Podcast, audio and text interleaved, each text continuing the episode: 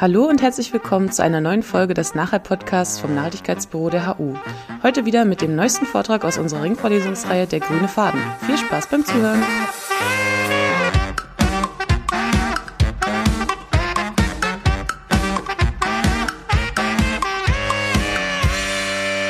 Ja, einen wunderschönen guten Tag von mir. Ich freue mich sehr, hier sein zu dürfen. Herzlichen Dank für die einleitenden Worte.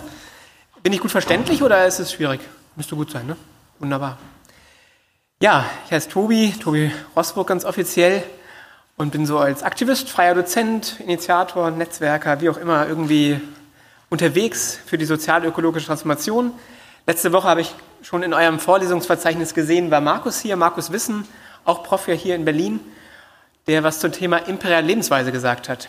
Also zu der Problematik, wie wir systematisch auf Kosten anderer leben. Und damit nochmal klar und deutlich auch nicht nur die Perspektive, wie könnten wir anders leben, sondern durchaus auch nochmal die Kritik an den bestehenden Verhältnissen, an dem Fundament gutbürgerlicher Gesellschaft gerne auch zu rütteln. Neben Arbeit wurde auch Geld schon angesprochen. Ich würde den Dreiklang zu Ende machen mit mindestens noch Eigentum. Also Arbeit, Geld und Eigentum und das alles durchfließend sozusagen verbindend, zusammenhaltend die Tauschlogik zu kritisieren, es sich, glaube ich, lohnt. Und das möchte ich heute versuchen ein bisschen halbes, dreiviertel Stündchen, ein kleiner Impulsvortrag und dann gerne vor allem in den Diskurs, in den Austausch, in die Kritik, in den wie auch immer äh, sich dann stattfinden lassenden Austausch. Genau, das ist so ungefähr die Idee an dem Ganzen. Genau, ich habe das Buch schreiben dürfen 2018, da steht irgendwie mein Name drauf, aber es sind wesentlich Impulse von ganz wunderbaren anderen Menschen noch mit reingeflossen. Ich habe selbst gemerkt, ich kann, glaube ich, ganz gut schnacken, aber so schreiben, naja, das fällt mir doch nicht so leicht. Äh, von daher bin ich ganz vielen Menschen sehr, sehr dankbar. Und ganz besonders äh, möchte ich Sie auch nennen, drei Menschen. Einmal Friederike Habermann, die sehr viel zum Thema Tauschlogik, Kritik sozusagen reinbringt. Maya Hoffmann, die ganz viel spannenderweise zum Thema Post-Work und ähm, Post-Wachstum macht oder Degrowth. Und Helen Britt, großartigerweise, die mich begeistert haben, sozusagen, dass da irgendwie was Lesbares bei rauskommt auf 144 Seiten. Wichtig ist mir auch vorwegzuschicken, dass dieses Buch zwar offiziell in Buchläden oder irgendwo euren Bezugsquellen des Vertrauens erwerbbar ist, ich dazu aber nicht aufrufen möchte, zum einen ein Freiexemplar hier liegen lasse und zum anderen es auch als PDF online verfügbar ist. Das heißt, wenn ihr noch was nachlesen möchtet, könnt ihr das gerne tun. Das ist mir ganz wichtig. Wenn ihr so ein Heft dann doch in der Hand halten möchtet, könnt ihr das tun. Ich kriege da keinen Cent für, das ist mir auch ganz wichtig, sondern das geht direkt in emanzipatorische Strukturen. Damit sind wir schon bei der Kritik. Und zwar bei der Kritik, dass wir heute ungefähr ein Drittel unserer Lebenszeit in Arbeit stecken, um dann eben damit unsere Miete zu bezahlen. Also ein Dach über dem Kopf, das Grundrecht, irgendwie wohnen zu dürfen. Und auf dem Weg vom Hauptbahnhof hierher, jetzt ist gerade glücklicherweise der Winter ein bisschen ausgesetzt, glücklicherweise in dem ganz speziellen Fall, dass natürlich Menschen obdachlos sind und jetzt in den Wintertagen normalerweise echt Probleme hätten und immer noch natürlich jetzt nicht komfortabel ist, das möchte ich nicht sagen. Gleichzeitig aber auf jeden Fall glücklicherweise ist es nicht minus 10, minus 20 Grad sind oder so. Und es letztes Jahr in der Winterperiode passiert ist, dass Menschen erfroren sind in Deutschland. Vielleicht sogar zynischerweise noch vor einer Haustür, in dessen Haus sich im Grunde ganz viele Räumlichkeiten noch frei befindlich gefunden hätten. Wie kann das sein? Eine Gesellschaft, die so in Fülle lebt und Mangel so konstruiert, würde ich sagen, ist das kapitalistische System für verantwortlich. Und das eben jetzt in der ersten viertelhalben Stunde ein bisschen zu kritisieren und dann gerne auch die Perspektive zu machen, ist mir ganz wichtig. Im Grunde, wer war letzte Woche da bei Markus Wissen? Ah, über die imperiale Lebensweise hat er gesprochen, wahrscheinlich, würde ich mal schätzen.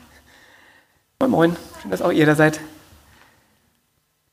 Also sich nochmal deutlich machen, einfach in welcher Gesellschaft wir einfach leben, in der wir systematisch auf Kosten anderer leben. Wenn wir uns anschauen, in einer Gesellschaft, in der wir für 10 Milliarden Menschen mindestens locker genug zu essen hätten und trotzdem knapp eine Milliarde hungert, ganz offizielle Zahlen, wo die Dunkelziffer noch viel höher liegt, ist es doch unglaublich, dass wir uns leisten können, dieses ganze Essen an den Hungernden in dieser Welt vorbeizubringen. Bei allerhöchstens 8 Milliarden Menschen, die wir gerade sind, blieben also noch 2 Milliarden Menschen zu ernähren locker möglich. John Ziegler hat zu einem spannenden Perspektivwechsel eingeladen, als er sagte, es geht nicht darum, den Menschen in den Ländern des globalen Südens mehr zu geben, sondern ihnen weniger zu stehlen. Ich finde, es ist ein ganz wichtiger Perspektivwechsel. Deutlich zu machen, nach meinem dekadenten Sonntagsfrühstück, das vegane Croissant, was übrig blieb, nicht irgendwo hinzuschicken, wo es gerade vielleicht gebraucht wird, sondern in Form der Ressourcen direkt dort zu lassen. Und nicht über Landgrabbing oder andere Ausbeutungs- und Herrschaftsstrukturen diese Ungerechtigkeiten Tag für Tag zu reproduzieren. Das sich deutlich zu machen, finde ich ganz, ganz wichtig. Und wir könnten das durchdeklarieren durch viele andere notwendig zur Existenz brauchbaren Güter sozusagen durchzudeklarieren. Wohnraum habe ich kurz ein bisschen angesprochen, Ernährung relativ gute Zahlen, glaube ich, geliefert und so weiter und so fort. Das sich deutlich zu machen, ist, glaube ich, ganz wichtig. Wir leben in unglaublicher Fülle. Mangel ist ein kapitalistisches Konstrukt. Wir könnten uns ganz anders organisieren und trotzdem ist der Arbeitsfetisch höher denn je. Dass sogar Menschen, die eigentlich ganz genügsam 30 Stunden Arbeitszeit reichen würde, sagen, ja, aber Vollzeit ist doch irgendwie das anzustrebende Ziel. Da kann Mensch fragen sich, ja, warum überhaupt? Es ist kein gottgegebener, normal, natürlich notwendiger Zustand, dass wir 40 Stunden arbeiten und auch wenn ich eine große Kritik am Arbeitsbegriff als solchen habe, möchte ich der Einfachheit halber jetzt erstmal nur von Erwerbs- oder Lohnarbeit sprechen an der Stelle. Lohnarbeit, die ja auch in gewissermaßen errungener Kampf waren, um 40 Stunden überhaupt erst zu schaffen. Das war ja früher mal noch viel mehr. Und spannend auch, sich deutlich zu machen, dass das Konstrukt Arbeit relativ jung ist. Es ist nicht so, dass übrigens auch alle Gesellschaften auf der Erde diesen Begriff kennen. Diesen Begriff kennen in Form von, ja, ich gehe halt acht Stunden am Tag arbeiten, irgendeiner Tätigkeit nach, weil ich Geld brauche, um mit dem Geld das Eigentum anderer zu bezahlen, um überhaupt leben zu dürfen. Das ist der Dreiklang zwischen Eigentum, Arbeit und Geld. Ich muss mich als Ressource im Grunde als Ware auf den Markt anbieten, gut performen, mich durchsetzen im Konkurrenzkampf, um dann die Möglichkeit zu haben, an Geld zu kommen. Und mit diesem Geld eben dann die Miete zu bezahlen. Oder, oder, oder. Diesen Zusammenhang sich deutlich zu machen, finde ich ganz wichtig. Deswegen, klar, das Buch handelt vor allem zum Thema Arbeit und auch der Vortrag heute ist ja eine Gesellschaft jenseits der Arbeit gleichzeitig das mitzudenken ganz wichtig ist. Und klar, wir können an Arbeit gut an der Lebensrealität von Menschen anknüpfen und die Möglichkeit geben zu gucken, okay, was macht das mit mir überhaupt? Warum mache ich das so mit einfach? Weil im Grunde, so möchten wir ehrlich sprechen, die meisten von euch, die hier sitzen, wahrscheinlich als Studentinnen eingetragen sind oder eingeschrieben und dementsprechend ein Bachelor oder Master anstreben. Weiß nicht, vielleicht gibt es auch einige schon, die hier promovieren. Was weiß denn ich? 2,7 Millionen Studentinnen sind es in Deutschland letztes Wintersemester gewesen, die an deutschen Hochschulen eingeschrieben sind. Dabei frage ich mich, sind das alles Menschen, die wirklich Lust haben, jetzt hier zu sitzen? Ich glaube, weil das hier so eine relativ freiwillige Veranstaltung ist, okay, bestimmt. Dass sie überhaupt in eine Einrichtung wie die Hochschule, Universität, wie auch immer wir sie nennen wollen, gekommen sind, möchte ich doch nochmal bezweifeln. Denn es gibt zwei Fragen, und daran möchte ich versuchen, so ein bisschen den Arbeitsfetisch kurz und knapp zu skizzieren. Zwei Fragen in unserer Biografie, die sich durch die ganze Biografie eben ziehen. Die erste Frage ist, was willst du denn später mal werden? Ganz zu Kindheitstagen wird die Frage vielleicht noch relativ offen auch gestellt. Und dann kann ich noch groß träumen, Feuerwehrmensch, Prinz, was weiß denn ich. Aber je näher das dann kommt, ungefähr das Alter von 20 Jahren zu erreichen und dann wirklich mal zu gucken, wie ich mich später auf dem Arbeitsmarkt verwerten möchte oder muss oder soll, ist die Frage nicht mehr ganz so ergebnisoffen gestellt. Dann noch mit Prinz oder Feuerwehrmensch, okay, Feuerwehrmensch vielleicht, aber. Das sich deutlich zu machen auf jeden Fall ist ganz spannend. Vor allem dann, wenn ich mir anschaue, reine Empirie an der Stelle, das gebe ich zu, aber ich glaube, sie lässt sich sicherlich auch durch Zahlen belegen sich deutlich zu machen, ich war damals in einem Physik- und Mathematik-Leistungskurs und die Hälfte meines Kurses hat was studiert? Natürlich Maschinenbau. Was denn auch sonst? Es gibt doch nichts anderes auf dieser Welt. Ich bin doch ganz gut mit Zahlen und physikalischen Zusammenhängen, ergo werde ich Maschinenbauingenieurin. Fertig.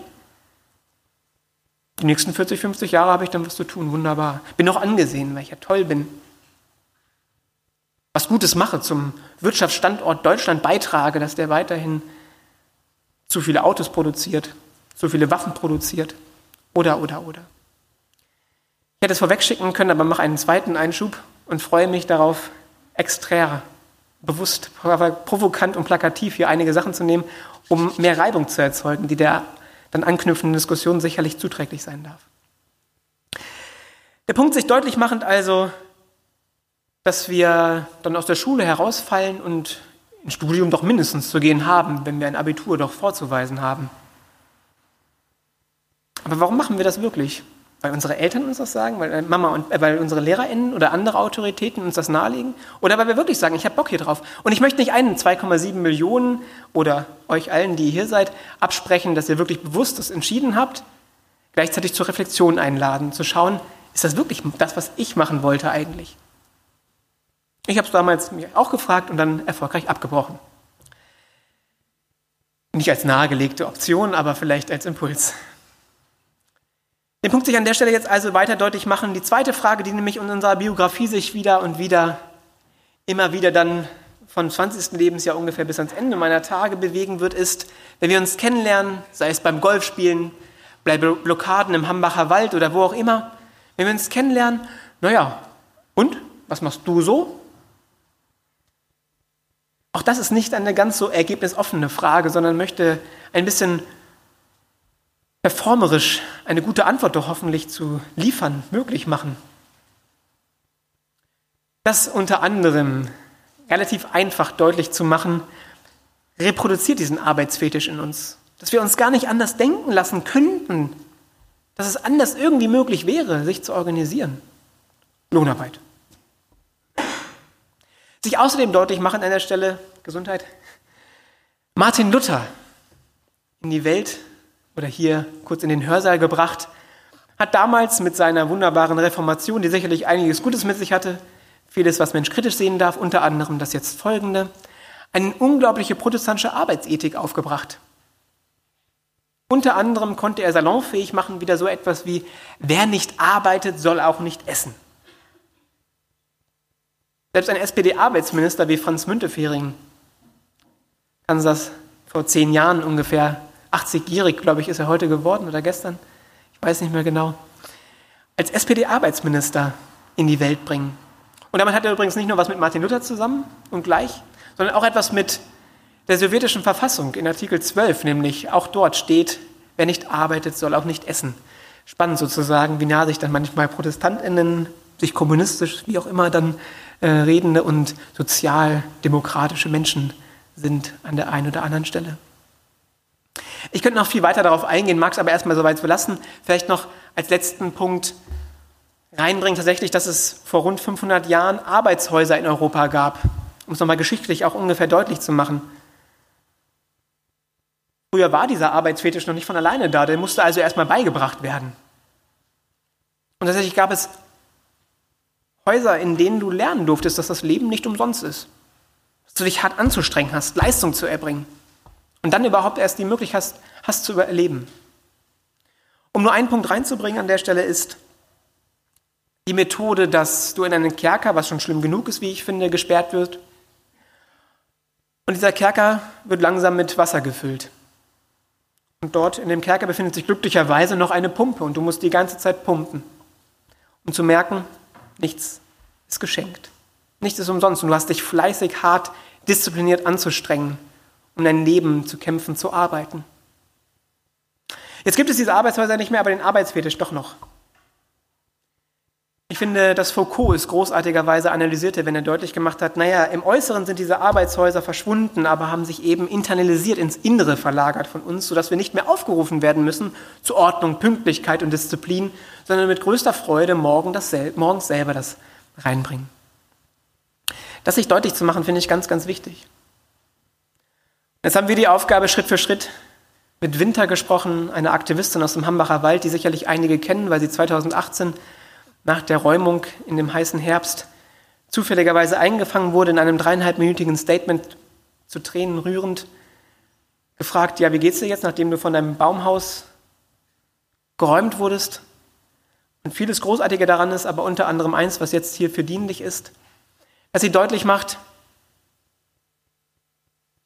Ihr könnt nicht gewinnen und zeigt damit auf die beiden Polizisten, die neben ihr stehen und sie festhalten. Ihr könnt nur verlieren oder wir gemeinsam gewinnen hier.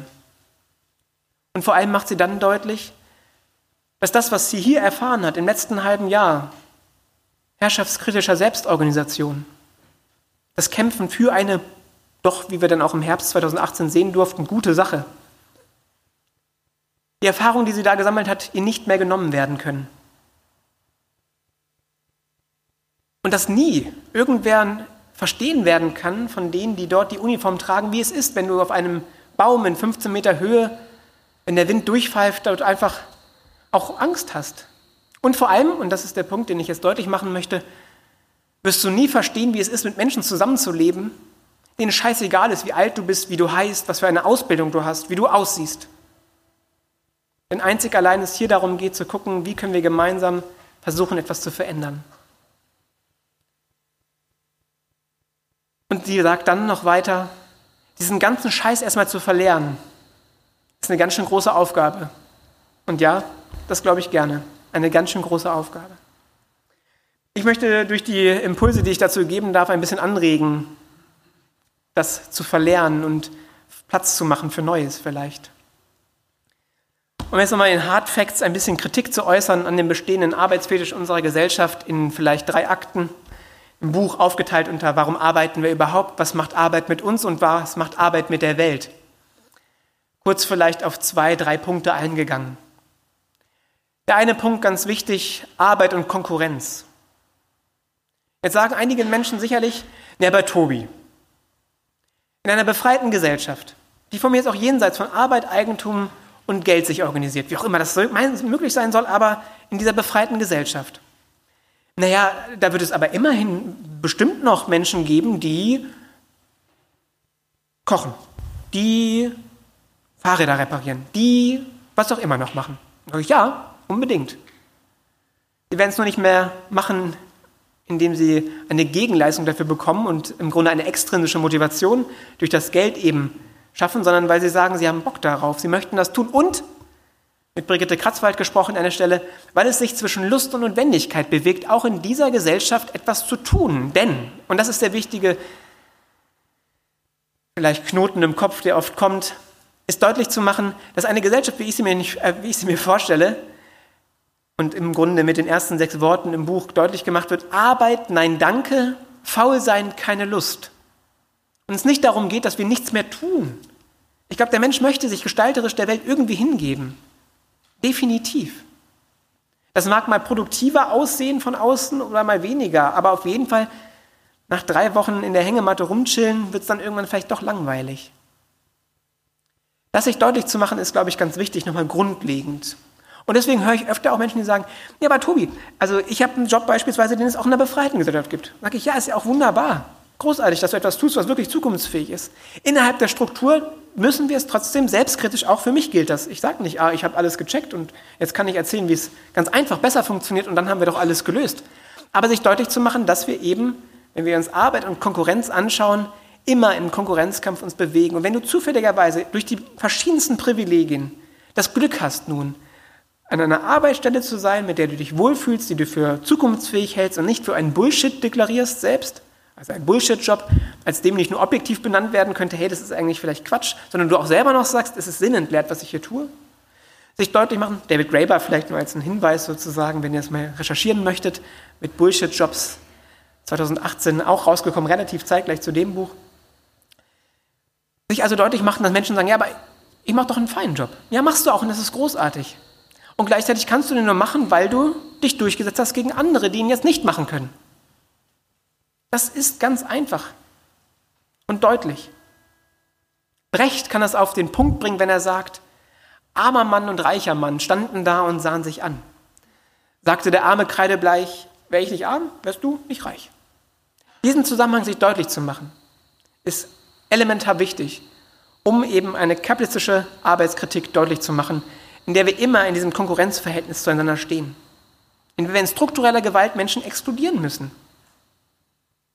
obwohl sie vielleicht sogar besser dafür geeignet wären, diese Tätigkeit zu machen, aber wir besser performt haben. Wir vielleicht einfach auch mehr Glück hatten in unserem Leben, weil wir geboren wurden, zufälligerweise, in eine Struktur, die mir überhaupt die Möglichkeiten gibt, mich durchzusetzen gegen andere. Weil ich nicht 7.500 Kilometer südlich geboren wurde, das Kind im Kongo Koltan schürfen, damit ich mir hier jedes Jahr das neue Handy leisten kann. Oder 7.500 Kilometer südlich, äh, östlich, die Näheren in Bangladesch. Damit ich hier jedes Jahr Sommer und Winter mindestens, aber auch gerne Herbst- und Frühlingskollektion neu konsumieren kann. Das sich deutlich zu machen, finde ich ganz wichtig, diesen strukturellen Zusammenhang. Dann könnten wir natürlich auch auf Leistung eingehen. Vielleicht mache ich später, wenn ich jetzt auf die Problematik eingehe, Arbeit und Care. Im Buch versuche ich das immer anzuschauen, so essayistisch fast, und übertitel das dann mit mehr oder weniger lustigen Überschriften. Bei Arbeit und Care ist einfach das relativ evident. Arbeit macht das Wichtige unsichtbar. Dass wir heute in einer Gesellschaft leben, eben die Erwerbsarbeit zu hoch und Care, nennen wir es von mir aus auch Arbeit, eben so niedrig schätzt. Als ich auf dem Weg, die zweite Anekdote vom Hauptbahnhof hierher, zu Fuß unterwegs war, habe ich am DGB und Verdi-Haus ein großes Plakat gesehen. Vielleicht hat der eine oder die andere von euch das auch schon gesehen, wo eine weiblich gelesene Person abgebildet ist und dort dann steht, ich habe mein ganzes Leben gearbeitet, Leistung im Grunde erbracht und dementsprechend frei, nicht ganz genau mehr im Kopf, ist doch wenigstens Grundrente sinnvoll. Menschen ermöglichen, selbst wenn sie nicht erwerbsarbeitstätig sein konnten, aus welchen Gründen auch immer, aber doch ziemlich viel getan haben, ein Überleben doch vielleicht zusichern sollten. Es gibt eine noch spannendere Karikatur, wie ich finde, die es nochmal deutlicher auf den Punkt bringt. Als ich letztes Jahr eingeladen war in einem kleinen bayerischen Dörfchen, kam eine 83-jährige Besucherin oder Teilnehmerin auf mich zu und meinte, Tobi, hier habe ich heute was in der Zeitung gefunden, eine Karikatur, die perfekt passt zur heutigen Lesung. Ja, zeig mal. Darauf war abgebildet, vielleicht kennt der eine oder die andere auch diese Karikatur, eine Tür sozusagen, die in einen Raum geöffnet zeigt, wo drauf steht Renten A bis Z. Und dann in diesem Raum eine klassische Beamtensituation auf der Seite des PCs sozusagen vorzufinden war und auf der anderen Seite eine ältere Dame am Krückstock sich befand. Beide hatten eine kurze Spruchblase. Bei der Dame stand, ich habe fünf Kinder in die Welt gebracht, mich um sie gekümmert, sie gepflegt. Ich habe genauso auch, ihr habt es schon gefunden, oder? Oh, Glückwunsch. Viel Spaß. Ähm, die Dame also deutlich gemacht, ich habe fünf Kinder in die Welt gebracht, mich darum gekümmert, meinen Vater bis zuletzt im Grunde beim Sterbeblätter begleitet, versucht in den verschiedensten Vereinen bei der Tafel mich zu engagieren, Haus und Hof irgendwie instand gehalten.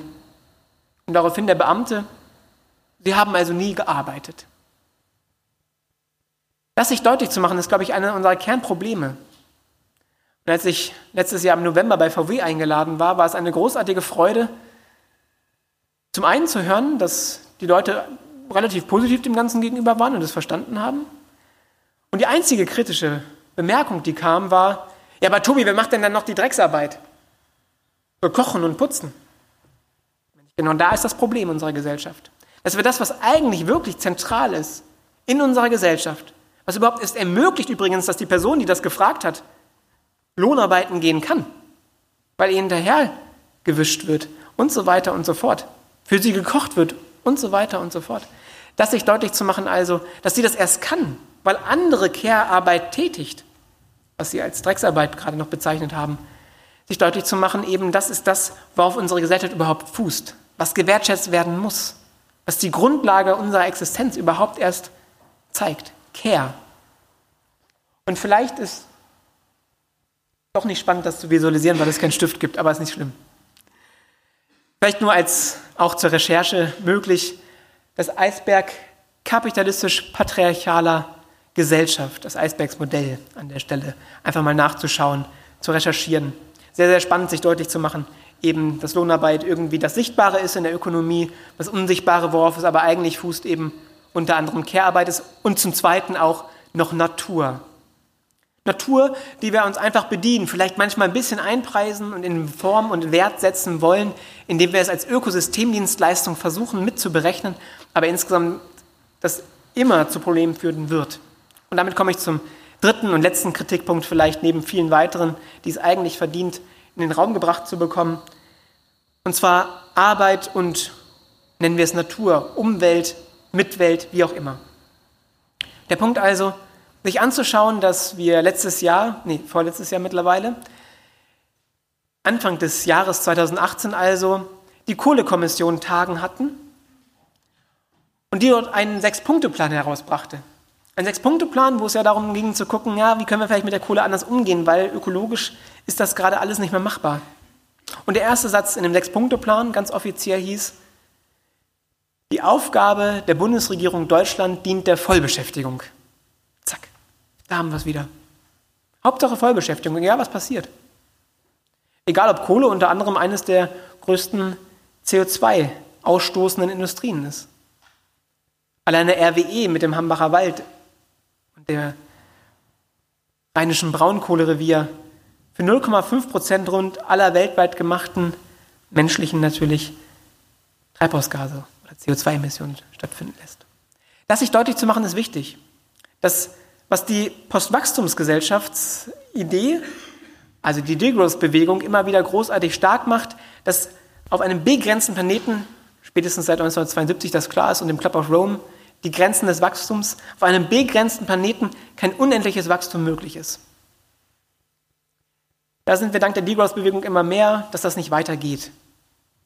Dass daraus aber Arbeitskritik auch abgeleitet wird, zu sagen, so geht es nicht weiter weil immer Wachstum mit Produktivität und dem Schaffen von Arbeitsplätzen zu tun hat und dem Weitermachen einer in den meisten Fällen eben destruktiven Handlung nicht hinterfragt wird. Darauf möchte die Post-Work-Bewegung eingehen, zu sagen, hey, da haben wir einiges zu verändern. Einiges zu verändern in einer Gesellschaft, in der wir gerade wirklich vor dem ökologischen Kollaps stehen. Wo wir letztes Jahr den 29. Juli datieren mussten, als das Datum, wo alle nachhaltig zur Verfügung stehenden Ressourcen weltweit bereits aufgebraucht wurden und wir ab diesem Punkt für das restliche Jahr 2018 auf Pump lebten, über unsere ökologischen Verhältnisse, der sogenannte Welterschöpfungstag. Und mir ist dabei egal, ob das genau der 29. Juli ist oder von mir ist auch erst der 5. August, von mir ist auch erst September. Mir geht es darum, einfach auch gewisse Verhältnismäßigkeiten klarzumachen und wir sehen, dass dieser Tag immer mehr ins Jahresinnere rückt.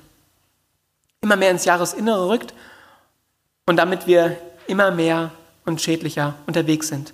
Ich gebe zu, in den letzten 40 Jahren der Aufzeichnung dieses Termins, dieses Datums, gibt es ein aufeinanderfolgendes Jahr, wo dieser Tag wenigstens konstant blieb, also nicht noch ruinöser mit der Erde umgegangen wurde.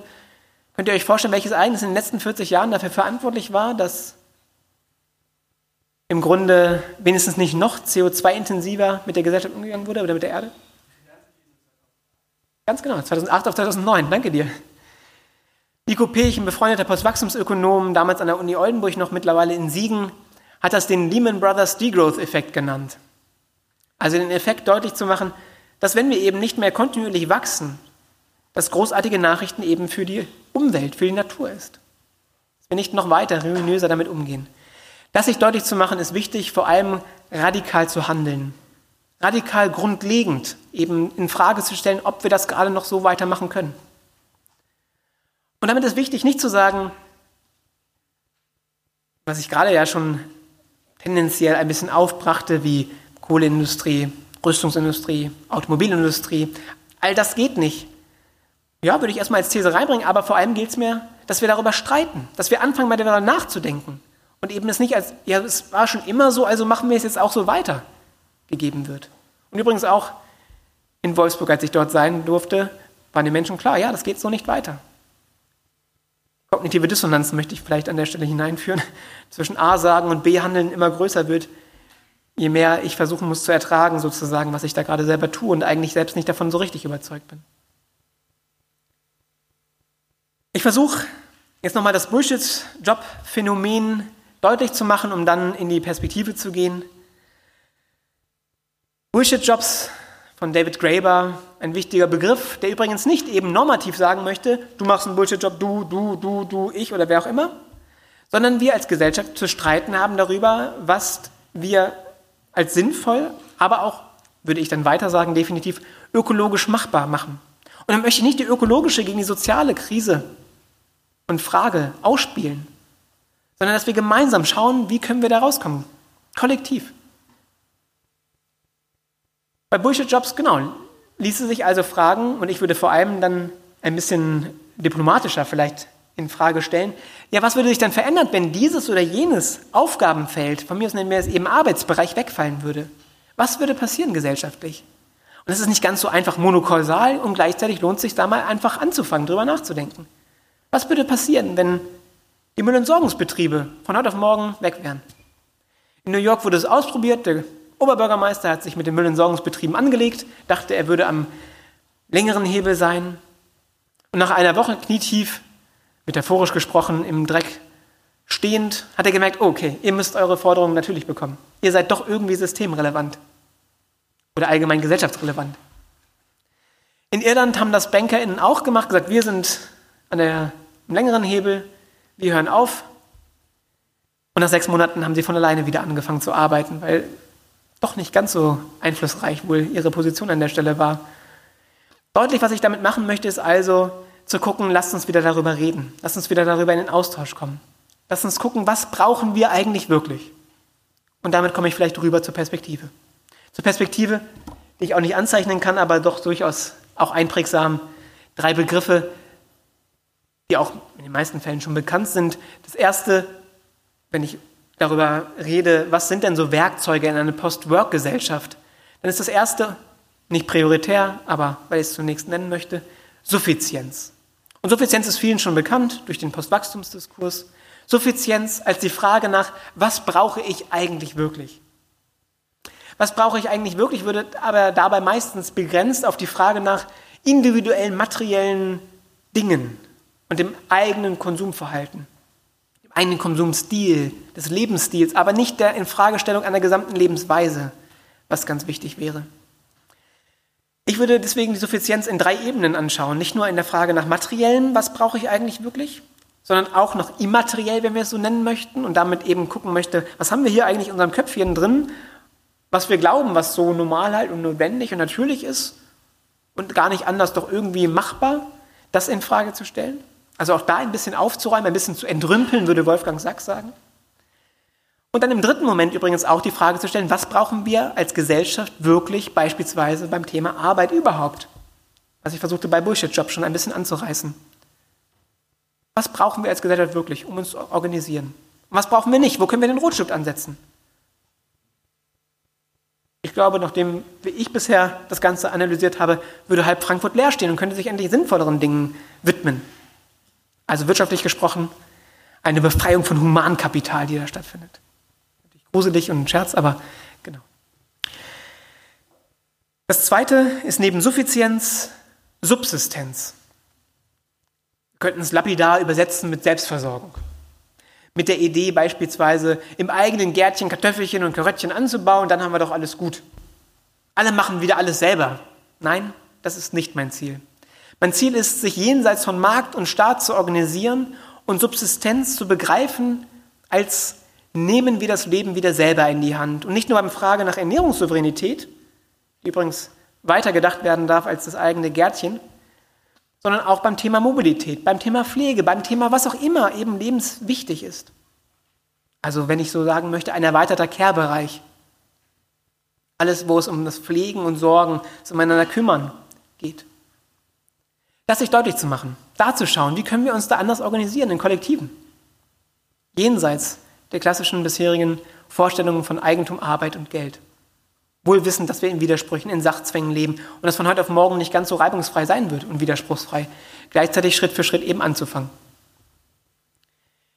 Ich mache es nur kurz, Suffizienz, Subsistenz und dann noch Sharing. Sharing aber nicht, wie die Sharing Economy uns das sozusagen weismachen möchte, wie Airbnb und Uber uns großartigerweise die Freude am Schenken und Teilen nicht mehr untereinander frei, sondern vollkommen kommerzialisiert im reinsten Plattformkapitalismus anbietet. So meine ich es natürlich nicht. Auf eine emanzipatorische Art und Weise, in der wir gucken, zum einen, was gibt es eigentlich schon alles? Vorhandenes sinnvoll zu nutzen. ein ganz wichtiger Punkt bei der Sache ist. Ich hatte bei Lebensmitteln angesprochen zum Beispiel. Keine weitere finanzielle Nachfrage zu schaffen, was eh schon da ist, das zu nutzen.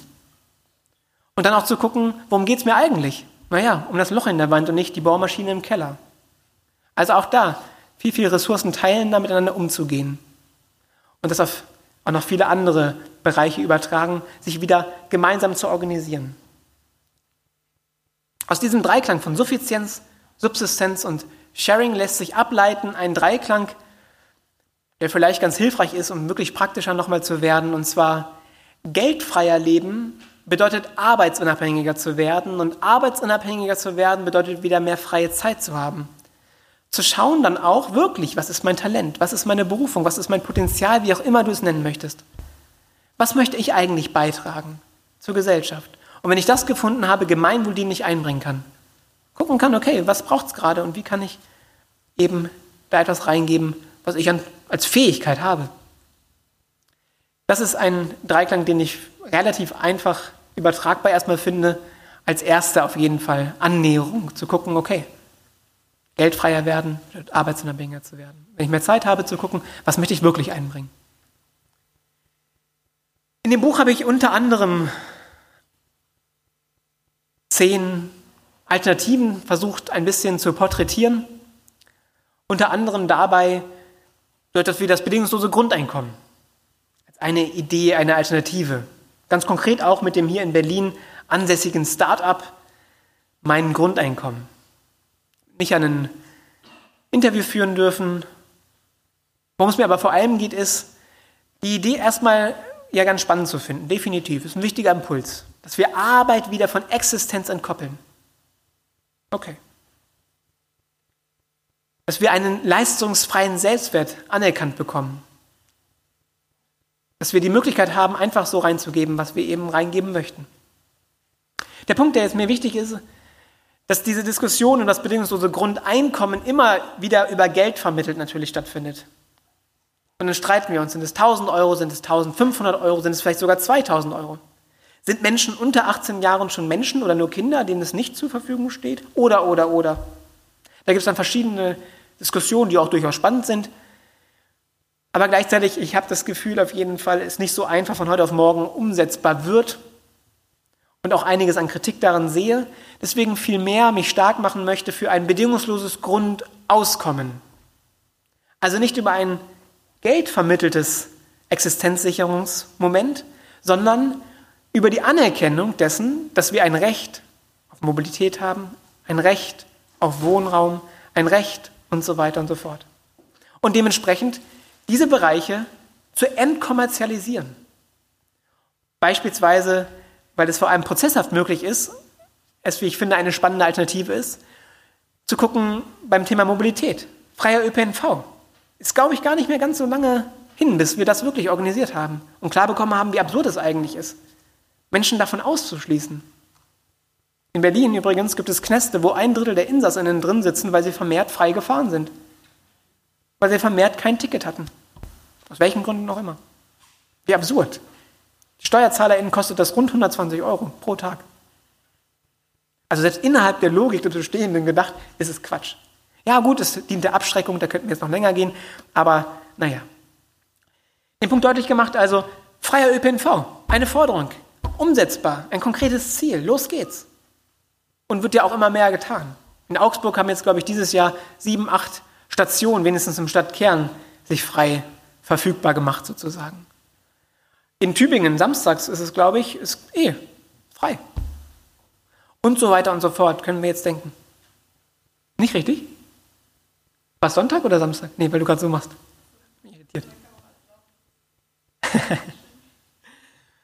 Ja, ich bin ziemlich bergig in Tübingen, von daher also bin ich ganz dankbar für den ÖPNV. Aber ich verstehe, dass es klein ist, da hast du schon recht. Den Punkt auf jeden Fall deutlich zu machen, dafür zu kämpfen, wieder Commons-Strukturen zu schaffen, die nicht mehr der Eigentums- und Geldlogik, also eine Exklusionslogik, wo eben diese, die gerade nicht die Möglichkeit haben zu partizipieren, partizipieren, weil sie zufälligerweise kein Geld haben, aus welchen Gründen auch immer, eben nicht mehr ausgeschlossen werden können und darüber wir aus meiner Perspektive immer mehr resiliente, also widerstandsfähige Keimzellen organisieren können. Ich gehe auf zwei weitere Ideen noch ein vielleicht. Zum einen Arbeitszeitverkürzung. Hä? Tobi, du bist die ganze Zeit gegen Arbeit und sagst, Arbeitszeitverkürzung ist eine Idee. Ja, hört sich jetzt nicht so revolutionär an. Gleichzeitig ist es ein ganz wichtiger Moment, sich im Prozess das Ganze verstehen zu lassen. Von 40 auf 20 Stunden zu reduzieren, ich weiß nicht, was Menschen damit in 20 Stunden machen und was da eventuell für sogenannte Feedback-Effekte stattfinden, die ich gar nicht heute absehen kann. So gerne ich auch immer wieder meine WahrsagerInnenkugel befrage, was nun der nächste Schritt ist. Also deutlich zu machen, ich habe keine WahrsagerInnenkugel, nicht, dass das jetzt falsch verstanden wird. Den Punkt also deutlich machend, dass es ganz wichtig ist, sich immer mehr und mehr auf jeden Fall aus meiner Perspektive von diesem Lohnarbeitszwang zu, zu entziehen.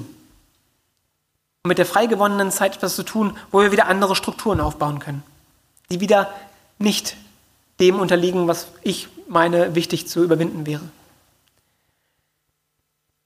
Ich gehe noch auf ein zweites oder vielmehr drittes Beispiel ein und dann lasse ich es dabei vielleicht, ich weiß nicht, wie spät wir es haben, aber vielleicht haben wir keine Uhrzeit. 17 Uhr. Danke. Da bin ich auch mit meiner Dreiviertelstunde fast wirklich durch. Den Punkt also deutlich machen, um nochmal eine witzige Idee reinzubringen, eine, die vielleicht nicht ganz so intuitiv ist. Und zwar unter dem Titel Mein Geld, dein Geld, das sind doch bürgerliche Kategorien, hier Einklang gefunden haben. Schöne Grüße an der Stelle vom Känguru. Sich deutlich also zu machen, einer gemeinsamen Ökonomie als der Möglichkeit, Geld zu teilen. Ich meine, warum denn auch nicht? Ja klar, weil Mensch nicht über Geld spricht. Okay, das wäre ein wichtiger Grund, gebe ich zu. Aber das wäre auch nur wieder irgendwas, was wir in unseren Köpfen gelernt haben, weil Mensch macht das halt nicht so. Ich meine, wir teilen Klamotten, wir teilen Essen, wir teilen manchmal sogar Wohnraum, das Auto, das Fahrrad oder was auch immer noch alles schön. Aber bei Geld hört die Freundschaft auf, hört die Solidarität auf. Das habe ich mir doch hart verdient. Das ist doch meins. Vielleicht sprechen wir darüber später noch ein bisschen mehr. Der Punkt also einer gemeinsamen Ökonomie, wo wir uns zusammentun, wo wir sagen, klar, wir haben ein Konto, wirf rauf, was du einnimmst und nimm runter, was du brauchst. Und dann kannst du nur rausnehmen beispielsweise oder nur reingeben, egal. Das wird nicht kontrolliert. Es wird nicht als das Prinzip von Leistung und Gegenleistung, in das die Tauschlogik eingefroren ist, und weshalb sie auch zu kritisieren ist, immer wieder reproduziert und damit Ausschluss generiert. Gemeinsame Ökonomien machen da spannende Lernwege auf jeden Fall auf. Die Möglichkeit zu gucken, okay, stimmt. Eigentlich bin ich doch nur privilegiert. Eigentlich habe ich doch nur zufälligerweise Zugang zu Geld. Es ist gar nicht mein Geld, wenn ich ehrlich bin. Ich kann mir nicht auf die Schulter klopfen und sagen, boah, dafür habe ich jetzt echt was getan. Aber das lässt sich bestimmt diskutieren. Ich ende, weil ich mit dem Verlag ausgemacht habe, dass wir nicht nur, wenn ich bei Lesungen sozusagen Bücher verschenken darf, mit einer kurzen letzten zweiminütigen Vorlesung und dem Ausblick. Eine Utopie jenseits der Arbeit. Stell dir vor, es ist Montag, du blickst auf die Uhr und siehst, es ist schon 8.03 Uhr. Du bist total verwundert und ein bisschen geschockt, weil der Wecker nicht geklingelt hat, um dich zum Start in die Arbeitswoche zu wecken. Du ziehst dich hektisch an, rennst panisch aus der Tür und willst zu deinem Auto. Und dann bemerkst du mit einem Lächeln auf den Lippen, diese Zeiten sind vorbei. Wir leben heute anders. Hierher war es ein langer und harter Prozess. Wie war das für dich? Kannst du dich erinnern? Wir sind arbeiten gegangen, weil wir das mussten, weil wir damit zeigten, dass wir gute BürgerInnen sind, weil wir mussten das tun, um Geld zu bekommen, damit wir Essen kaufen konnten, um satt zu werden. Wie umständlich, denkst du dir heute? Und ja, das war es auch. Es war ganz schön absurd. Heute haben wir alle Möglichkeiten in der Welt wirklich zu schauen, was zu uns passt und was wir gerne in die Gesellschaft einbringen wollen. Kein Mensch kommt mehr auf die Idee, in irgendwelchen Fabriken Wecker für andere zu fabrizieren, die nach drei Tagen kaputt gehen. Kein Mensch hat mehr die Möglichkeit, andere auszubeuten. Ich springe ein bisschen, weil das Kapitel sonst zu lange wäre. Wenn wir aber aus Freiheit tätig werden, anstatt arbeiten gehen zu müssen, könnten wir uns in Anlehnung an Karl Marx, den musste ich natürlich reinbringen, weil er jetzt 200 Jahre alt wurde, 2018, als ich das Buch rausgeholt habe, und ich konnte nur in Anlehnung sagen, weil ich aus einer tierbefreiten, veganen Perspektive nicht ganz gerne ihn da so ganz klassisch drin zitiert hätte. Einige, die Karl Marx an der Stelle kennen, wissen, worum es geht. Also in Anlehnung an Karl Marx könnten wir in so einer Gesellschaft uns vorstellen, dass ich heute dieses und morgen jenes tue, morgens Brot backe, nachmittags Tomaten ernte, abends pflegerisch tätig werde und nach dem Essen einen Aufsatz über ein Theaterstück schreibe. Wie ich gerade Lust habe, ohne je Bäckerin, Gärtner, Pfleger oder Theaterkritikerin zu werden. Das wäre doch fantastisch. Jede nach ihren Fähigkeiten, jeder nach seinen Bedürfnissen. Gehe ein bisschen weiter noch und überspringe zum einen ein wichtiges Konzept von Friederike Habermann namens Economy, in der sie zwei Punkte stark macht, beitragen statt tauschen und Besitz statt Eigentum, aber das vielleicht später in Diskussion mehr. Gehe dann nochmal auf drei Wege zum Wandel ein, indem ich klar mache, es, geht, es gilt heute, Widerstand zu leisten, Austausch anzuregen und Utopien zu leben. Und schreibe dann den letzten Absatz, du bist eingeladen. Spüre in dich selbst hinein, welchen Weg du gehen möchtest, um Wandel für eine sozial-ökologische Transformation zu gehen und mitzugestalten. Hin zu einer Post-Work-Gesellschaft. Vielleicht ist es auch eine Kombination aus allem mit unterschiedlichen Prioritäten. Probier dich aus. Du hast Talent. Du hast viele Talente. Du hast 24 Stunden am Tag.